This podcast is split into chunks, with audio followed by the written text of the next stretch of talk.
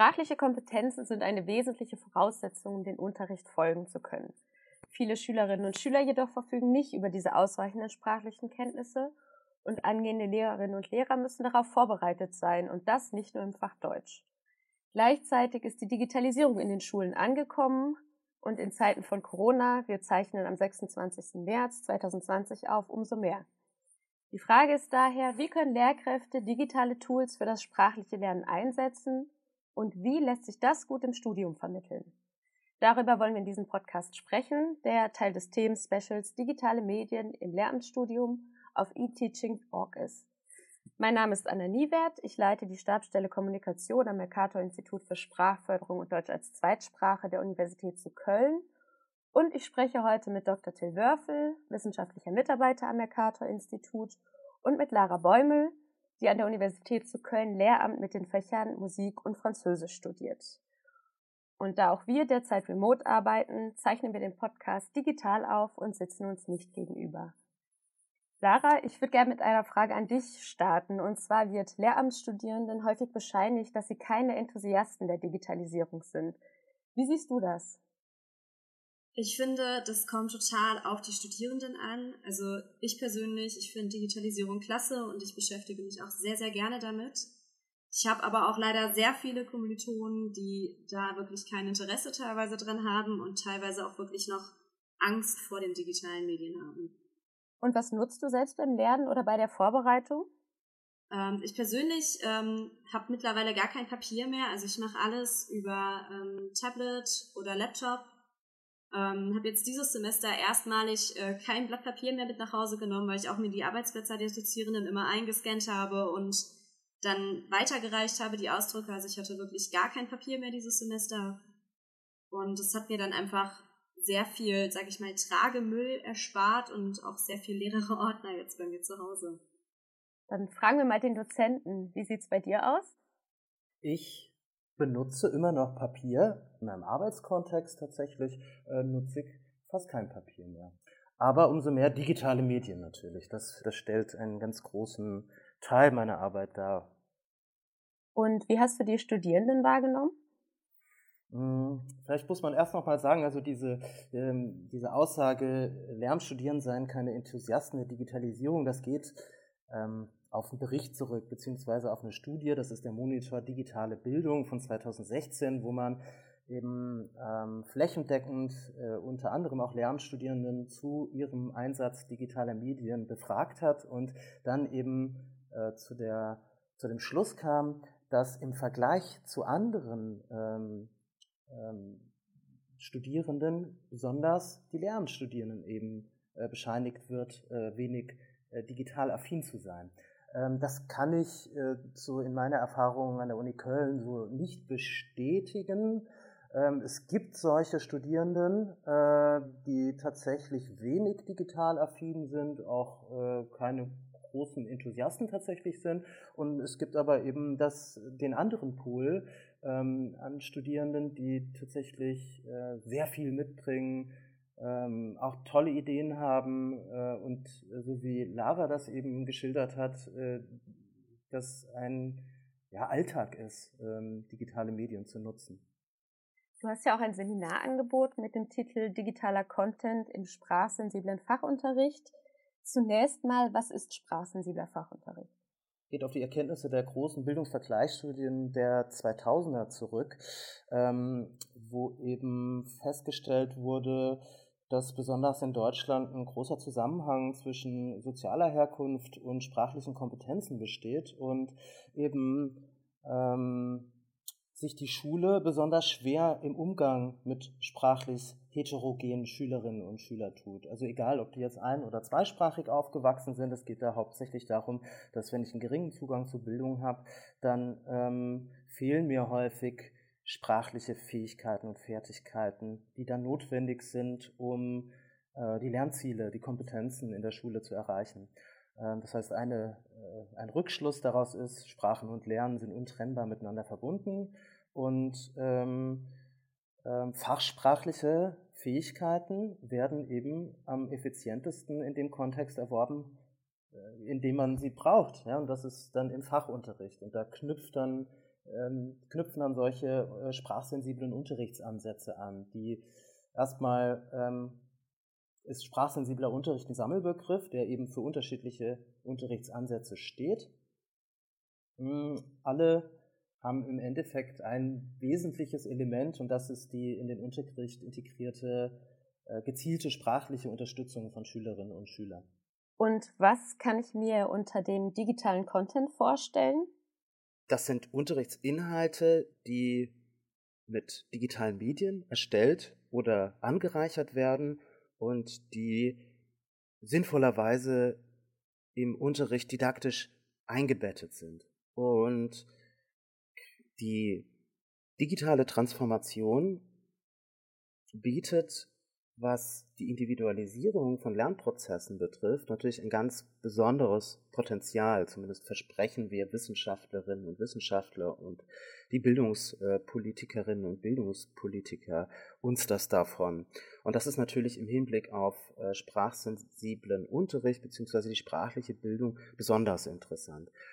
Und digitaler Content ähm, in diesem Zusammenhang bedeutet, dass wir uns überlegen, wie können wir sinnvoll den Unterricht äh, mithilfe äh, digitaler Bildungstechnologien anreichern, sodass wir ähm, die Potenziale für die sprachliche Bildung nutzen. Lara, du studierst Musik und Französisch. Ähm, welchen digitalen Content hast du im Rahmen des Seminars erarbeitet oder wie konntest du diese Themen für deine Fächer verknüpfen? Ähm, ich habe mit äh, drei Kommilitonen zusammen eine sprachsensible Unterrichtseinheit im Musikunterricht geplant, indem wir uns mit Charakterisierungen von ähm, verschiedenen Figuren zum Thema die Zauberflöte, also zu der Oper, beschäftigt haben. Genau und haben dabei festgestellt, dass man beim Musikunterricht echt sehr genau überlegen muss, wo geht das mit den digitalen Medien, weil prinzipiell setzt man ja ein digitales Medium immer dann ein, wenn man Musik abspielt im Musikunterricht. Ähm, und da ja der Musikunterricht auch wirklich sehr praktisch orientiert ist, teilweise macht da die Arbeit mit digitalen Medien wenig Sinn.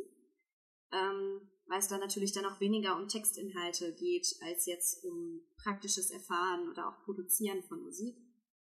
Und dann haben wir festgestellt, wenn es um Charakterisierungen gibt, also geht im Musikunterricht, dann kann man da sehr viel Unterstützung durch die digitalen Medien ziehen. Wie sieht das ganz konkret aus? Ähm, wir haben ein Lernmodul entwickelt, ähm, mit Hilfe der Lernplattform Ilias, die es bei der Universität Köln gibt.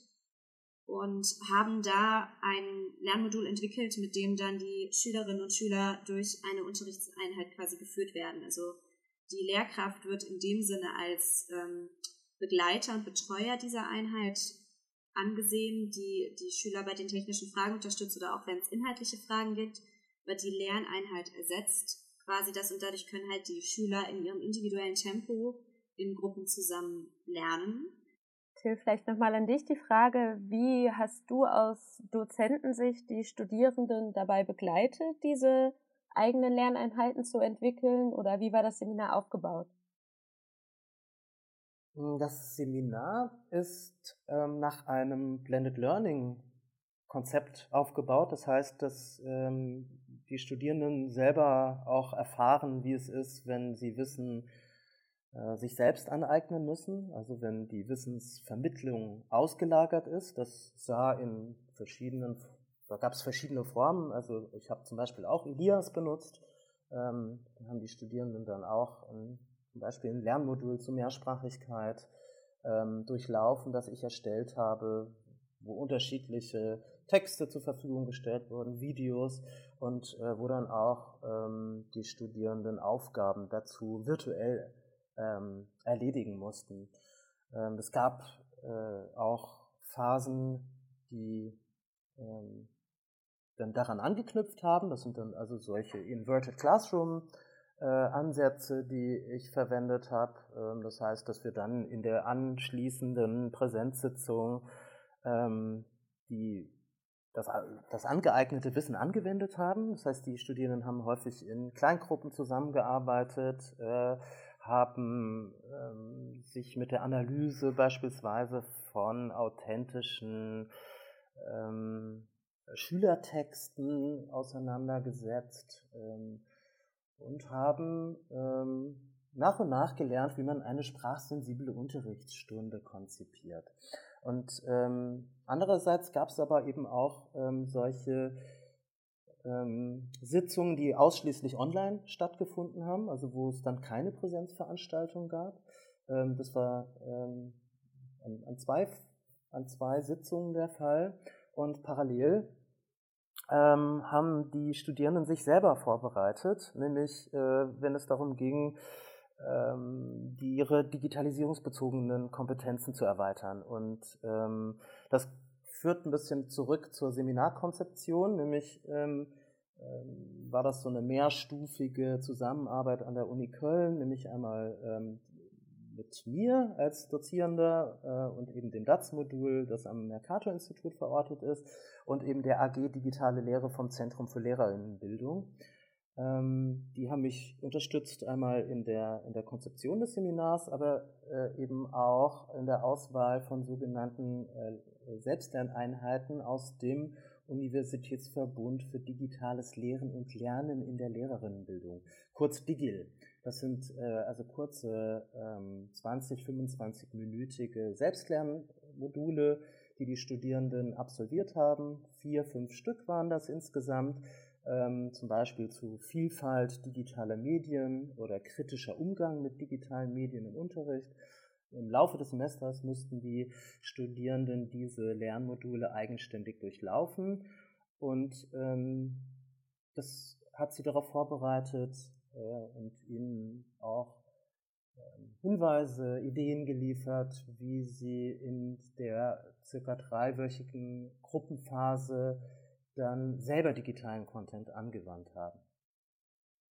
Und zum anderen haben wir aber auch ähm, während der einzelnen Sitzungen ähm, ja, Ideen ausgetauscht, wie die im Seminar angewendeten Blended Learning Szenarien eben ähm, für den zukünftigen Lehrerberuf nützlich sind. Also wie kann man sowas anwenden? Wie kann man, wo, wo ähm, bietet es sich beispielsweise an, Wissen auszulagern in Bezug beispielsweise auf die verschiedenen Anforderungsbereiche und vielleicht wo nicht und was kann man auslagern und was äh, hat eher Platz in der, in der Präsenz, im Präsenzunterricht. Na, auf die Frage, was davon man mit in die Schule nehmen kann, würde ich ähm, Lara gerne gleich auch noch befragen. Vorab noch eine Frage zum Uni-Kontext. Ähm, Gibt es viele solcher Seminare, die du schon besucht hast, die sich auf diese Art und Weise mit Digitalisierung äh, auseinandersetzen? Ehrlich gesagt war es das erste Seminar, das äh, ich in dem Kontext gesehen habe, was sich mit Digitalisierung überhaupt beschäftigt. Deswegen wollte ich das auch unbedingt besuchen, weil ich das halt super spannend fand und auch finde, dass man sowas ja auf jeden Fall für die Zukunft auch braucht. Aber ja, die meisten Veranstaltungen sind ja eher nicht so. Ich glaube, das Einzige, was ich noch weiß, es gab eine Online-Vorlesung, die komplett online stattgefunden hat an der Uni Köln, aber mir persönlich ist jetzt noch keines in meinen Fächern begegnet, die damit gearbeitet haben. Okay, da scheint es also noch Nachholbedarf zu geben. Ähm, jetzt warst du ja glückliche Teilnehmerin dieses Seminars. Äh, was hast du denn daraus mitgenommen in Vorbereitung auf deine spätere Tätigkeit an der Schule? Ähm, also ich kann das jetzt einfach mal kurz rekapitulieren, was ich in dem, also dass wir in diesem ähm, Lernmodul damals dann gemacht hatten. Wir hatten da einmal Mentimeter halt benutzt, ähm, wo man verschiedene Sachen mitmachen kann. Ähm, dann generell gibt es so Programme, mit denen man Drag and Drops, also dass dann die Schüler verschiedene Sachen miteinander verbinden müssen und das System halt dann automatisch kontrolliert, ob sie richtig liegen oder nicht. Ähm, das gab es in der Lernplattform Ilias. Ähm, dann generell so sowas auch wie so für jetzt Musiker relevant ähm, Audacity, ein Programm, mit dem man dann bestimmte Musikfiles schneiden kann. Ähm, was haben wir noch gemacht? Oh, PowerPoint, das Mittel der Wahl, ähm, wo man einfach ja wirklich ganz viel dran zeigen kann. Ähm, mir speziell fällt jetzt auch noch die Dokumentenkamera ein, die auch im Praxissemester dann doch so einiges teilweise gerettet hat, weil man doch sehr besser damit arbeiten kann als mit dem Overhead-Projektor.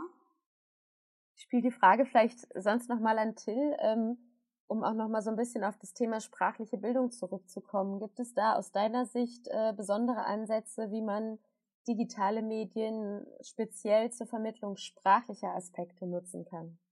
Das passiert zum Beispiel im Deutschunterricht über QR-Codes, ähm, die auf einem Arbeitsblatt äh, zum Verfassen eines Unfallberichts äh, platziert wurden, worüber dann die Schülerinnen und Schüler ähm, zusätzliche Hilfestellungen bekommen. Ja, das müssen sie einfach nur abscannen äh, mit einem mobilen Endgerät, wenn sie das brauchen. Ja, äh, die, die es nicht brauchen, machen das nicht. Die, die es brauchen, machen das und kriegen dann Beispielsequenzen vorgespielt, wie äh, ein Unfallbericht aussieht, äh, über Audio oder auch ein Beispieltext. Und äh, Sie können sich auch darüber sprachliche Hilfestellungen abholen. Das ist jetzt nichts Neues, also QR-Codes werden schon ähm, flächendeckend äh, im Unterricht eingesetzt, aber mit Bezug auf die sprachlichen Hilfen stellt das nochmal eine Alternative äh, beispielsweise zu analogen Formen dar äh, wenn die Schülerinnen und Schüler zum Beispiel einfach nach vorne zum Lehrer gehen und äh, äh, sich eine Wortkarte abholen, äh, wo nochmal ein Begriff, ein Fachbegriff zum Beispiel ähm, erklärt wird. Das können sie dann für sich individuell machen und das kriegt dann auch niemand mit. Ne? Ähm, Beispiel, ähm, ein schönes Beispiel auch aus dem sprachsensiblen Sportunterricht sind Erklärvideos äh, zu sprachbildenden Mitteln. Äh, da, haben die, da hat die Gruppe ähm, zum Thema Pritschen, im Pritschen im Sportunterricht, ähm, ein Parcours, äh, eine, eine sprachsensible Unterrichtsstunde in, in, Form eines Parcourslaufs ähm, konzipiert und haben dort Erklärvideos eingebunden, wo die äh, Schülerinnen und Schüler dann sich einerseits äh, die ähm, für das Pritschen notwendigen ähm, Bewegungsabläufe anschauen können und gleichzeitig äh, über Untertitel, die die Studierenden eingefügt haben, ähm, das Ganze auch sprachlich begleitet wird. Hier mit dem Fokus auf Wechselpräpositionen.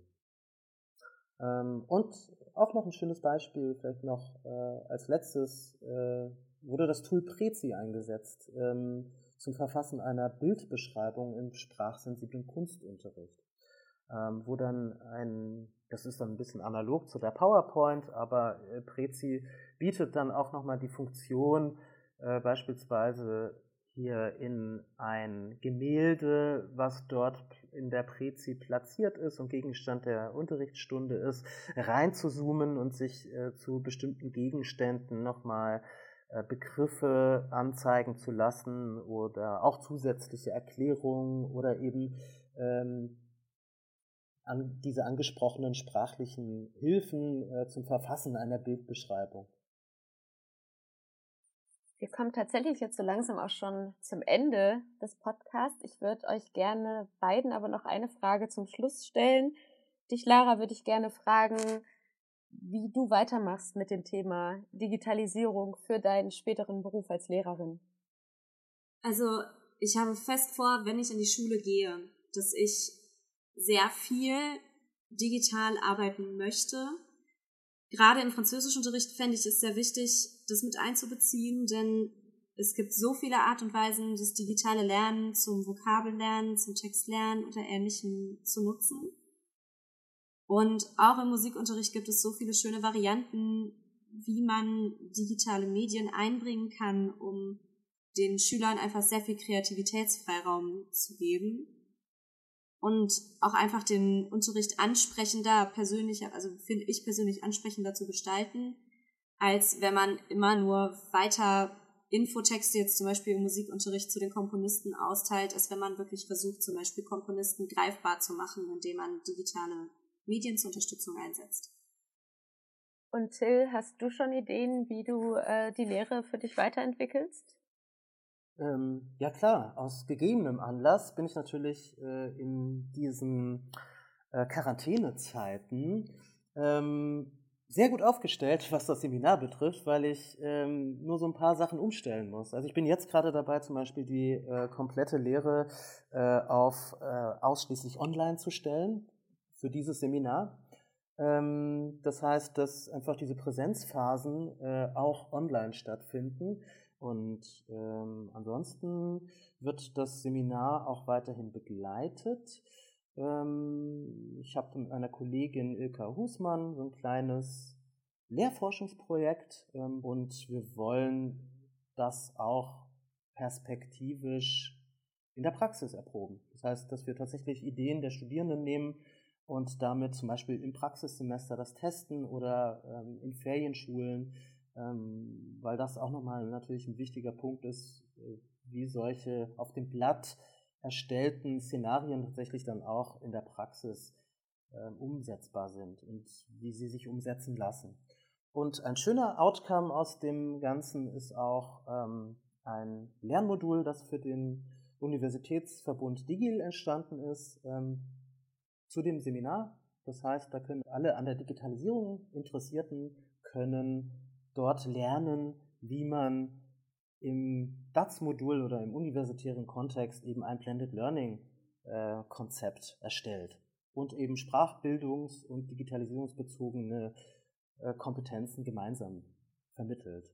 Und in dem Zusammenhang erstellt eine Gruppe, nämlich die Musikgruppe, äh, auch ein Lernmodul, ähm, das dann auch zukünftig als Beispiel dienen wird in dem Seminar. Das heißt, äh, zukünftige Studierende lernen von ehemaligen Studierenden äh, und lassen sich inspirieren. Und das finde ich eine ganz tolle Geschichte. Und das äh, möchte ich zukünftig auch weiter verfolgen, dass ähm, solche Lernmodule dann auch von Studierenden entstehen, äh, die dann dort ihre Gruppenbeispiele äh, präsentieren und die dann als Inspiration für alle Interessierten gelten. Ja, ich denke, das sind doch ganz gute Aussichten auch in diesen herausfordernden Zeiten für die digitale Lehre. Ich danke euch beiden sehr für das Gespräch. Das war ein Podcast des Mercator Instituts für Sprachförderung und Deutsch als Zweitsprache im Rahmen des Themenspecials Digitale Medien im Lehramtsstudium auf eTeaching.org. Produktion Christopher Kinecker und dieser Beitrag erscheint unter einer Creative Commons Lizenz CC by ND.